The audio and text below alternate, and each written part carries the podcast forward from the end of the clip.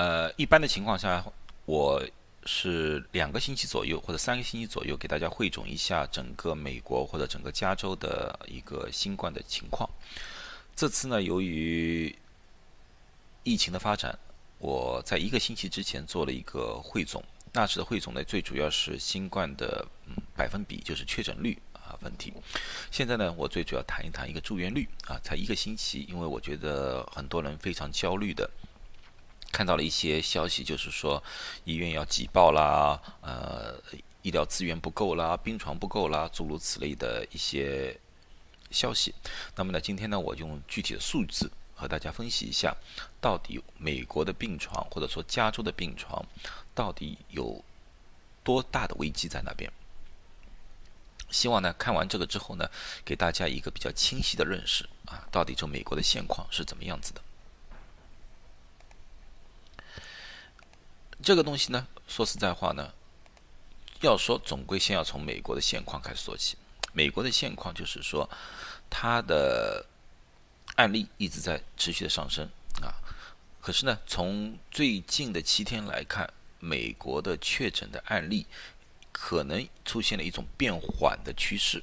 当然，我有可能说的太早，也可能就这样子一挖，哗，又来个翘尾巴，我也不知道。像那时候也一样，你看这段时候，呃，我说的时候就是美国的案例相对来说是平缓，可是想不到在六月中、六月尾的时候，哗，一下子来个翘尾巴，那也也不一定。啊，可是呢，现在我们所能看到的很多不利因素，举个例子，复工也好啊，游行也好啊，个人比较开始放松了啊，警惕的这个情况也好啊，这诸如此类的情况，好像都有点改善啊，特别戴口罩的比例啊，也开始慢慢慢的增加。我希望这个是确实朝下拐的，或者保持一个平稳的一个的阶段的出现。呃，另外呢，从死亡的角度来说呢。呃，死亡是在增加，大家可以看到，可是这个死亡增加的比例，你们只要看这个弧度，确实和增加案例的比例是不成正比的。这个说明了一个问题呢，就是这次所有的案例轻症的比较多，无症状的比较多，年轻人比较多，啊，所以说相对来说呢，这里面百分比的死亡的百分比呢，相对来说比较低一点，啊，这也是我愿意看到的，也希望看到的一个现象。啊，当然了，那么这次所发生的这么大的一个案例，这么多的案例，上几次我大致提了一下，就是说，呃，墨西哥裔的比例比较高啊，怎么样的啊？可是有些人说啊，这个好像不对，那么说我比较偏了一点点，那么我就给大家一个数字，大家看一看，这个是人口比例来说，在美国，西班牙裔。占人口比例最高的几个州是加州、德州、佛罗里达州、纽约州这四个州，而这次新冠比例很高的是纽约州、加州、佛罗里达州、德州。啊，这个有人说可能有点牵强，可是我再给你一个数字：加州所确诊的案例里面，百分之五十五是拉丁美洲裔。而他们只占了加州的人口的百分之三十五，啊，这就是一个数字。所以说，这个主义由于他们的生活条件以及社会地位、呃居住的习惯诸如此类的，变成了这次疫情的一个最大的一个危害群。嗯，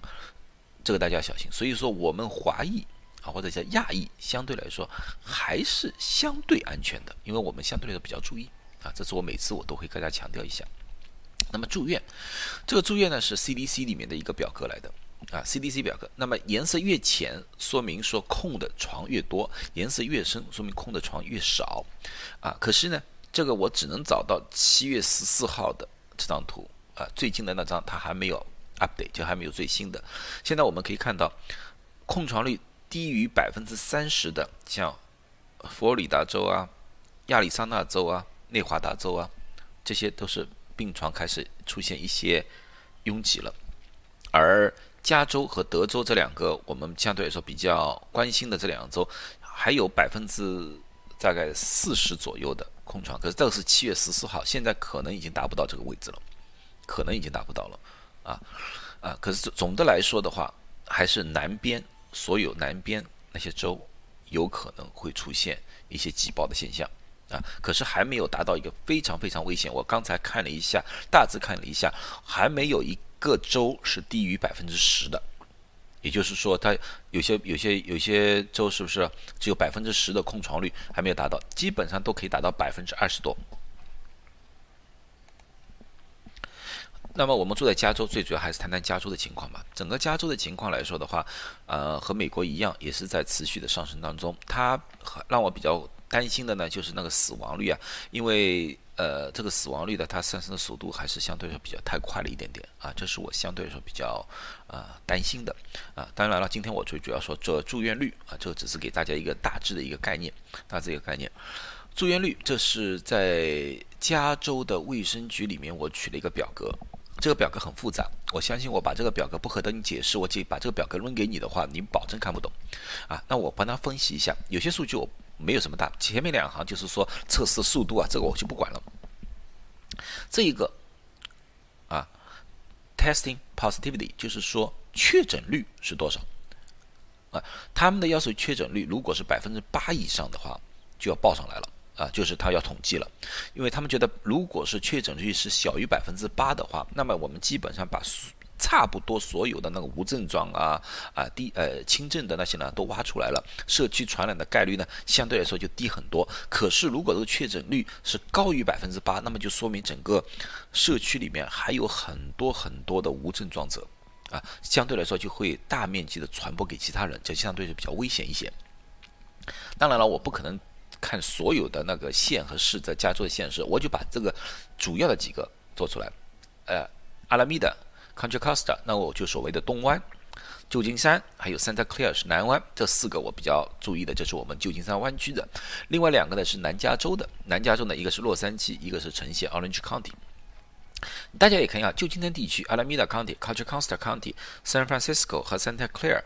安全的，他们都是低于百分之八的。确诊率，然而洛杉矶和城县两个就不同了，他们的确诊率是百分之八点四和百分之十二点九，也就是说，他们还有很多人隐藏在社区里面没有被挖掘出来，所以说那边的传染的那个几率比我们湾区高很多啊，这是。那么第二个呢，就是说住院，如果说住院是超过百分之十，就是过去七天超过了百分之十的，他们要登记出来。那么我们也看到了，Alameda County、Contra Costa County、San Francisco、Orange、不管是南加州还是整个湾区，都是低于百分之十的。也就是说，重症的病人并不多，唯一略微超过百分之十的就是南湾 Santa Clara 十点二，也是在 borderline，也就是界界限。所以说这方面我并不太着急，和刚才的数据差不多。也就是说，这次很多病人并不是严重的重症，不需要住院。那么最下面一行就是说，重症病房 ICU 现在还有多少的空余啊？如果空余是小于百分之二十的话，要警报出来了啊！现在我们也看到了，Alameda County、Contra Costa County、Santa Clara、San Francisco，我所关心的五个都有超过百分之二十的重症病房是控制在那边的，就是可以接受病人的啊，这个是好的。同样也是。就是那个 ventilator，percent ventilator variable，就是说呼吸器还有多少是空闲的？那这个五个县啊，或者说整个加州都还有非常充分的呼吸器。但是对 ICU 来说的话，有一个地方就是我不大没有多大关心，就是我们的州府，就是 Sacramento 那边重症病房才只有百分之十三点六的。控制，也就是说，如果说要挤爆的话，医疗挤爆的话，San Sacramento 可能最早被挤爆，可能啊啊，这个我不能确定，可是从这个数字来看的话，有这个可能性。而湾区也好，呃，南加也好，现在来说的话，除非一些小地方，或者说除非一个小的城市或者某一个特定医院有可能被挤爆之外，大范围情况是够病床的。具体看看旧金山，旧金山的情况，我刚才已经说了，是超过百分之二十的重症病房的。好，我们现在其实还有百分之三十二的重症病房是控制的，啊，普通病房还有百分之二十三是控制的，啊，那么这幅图啊，这幅图上次已经解释，我再解释一次。下面深灰色的是新冠病人，浅灰色的是普通病人，他没有新冠的，而绿色的是控制病床，和一生一个星期之前比基本上差不多。你们也可以看到。这个两个都有点升上升，绿的有一点点减少，可是相对来说还是差不大多。有一个数据让我有一点点担心，就是说上一个星期重症病房新冠的占有率是百分之八，今天是百分之十一，也就是说有一些普通病人转重症了，啊，这个是相对我担担心，因为这样这个数据的上升，也就意味着旧金山的死亡可能会增加了，啊，可是我们拭目以待。我希望这些百分之十一的。那些重症病人可以慢慢恢复，可以恢复到普通，甚至于出院。啊，呃，南湾，南湾是我们这里附近，刚才我已经说了，住院率增加最快的一个县来的。可是它整个控制病床还有百分之三十在那边，啊，当然和一个月之前不能比。一个月之前它有百分之三十六的空床率，现在只有百分之三。也就是说，大家也可以看到了，这是。一个月之前的新冠病人的数量和现在的新冠病人的数量，基本上可以看到翻了两倍，所以他们的住院率非常高。具体什么原因，我还是查不到，我还查不到。我觉得，呃，可能啊，可能和当地的一些呃老人院啊，诸如此类的，可能有一点点关系。可是我现在无法确定。可是它确实是住院的比例是升高了。好，那么今天就大致的说到这些，都是告诉大家一个住院的情况啊，有好有不好的。好的情况就是说，整个美国，除非一些小的地方，或者说一些偶然几个医院之外，大部分地区病床还是够的，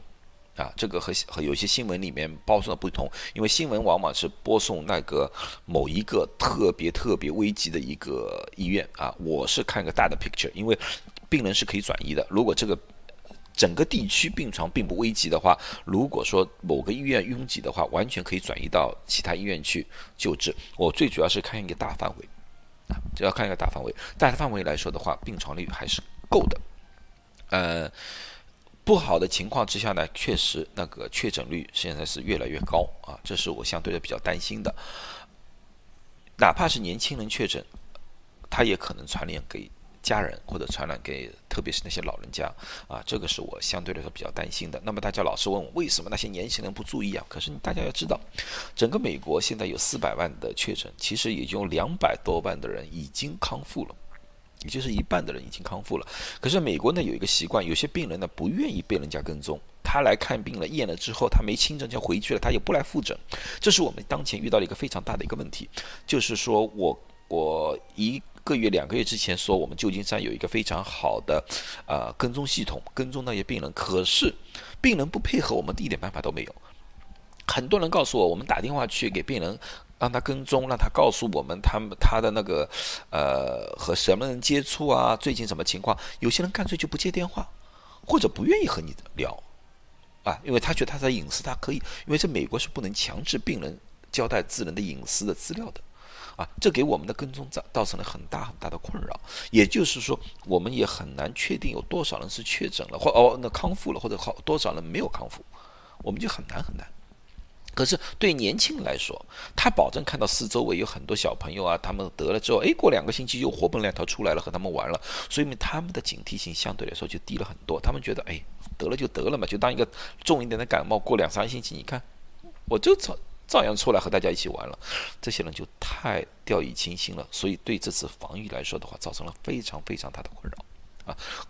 对于我们华裔来说，我们还是非常小心的啊。我希望大家不要松懈警惕，因为很多人呢，关经过这么长一段时间，开始有点松懈了，开始有点疲劳了，觉得太麻烦，太。我又不能出去玩，又不能出去吃饭，又不能和朋友聚会，太烦了，开始放松警惕了。现在不是放松警惕的时候，我希望大家还是咬紧牙关，啊，好好的保护好自己和保护好自己家人。好，今天就说到这里了。希望我下个星期做视频的时候能给大家一些多一点的好消息啊。今天我只能说喜忧参半吧。好，谢谢，再见。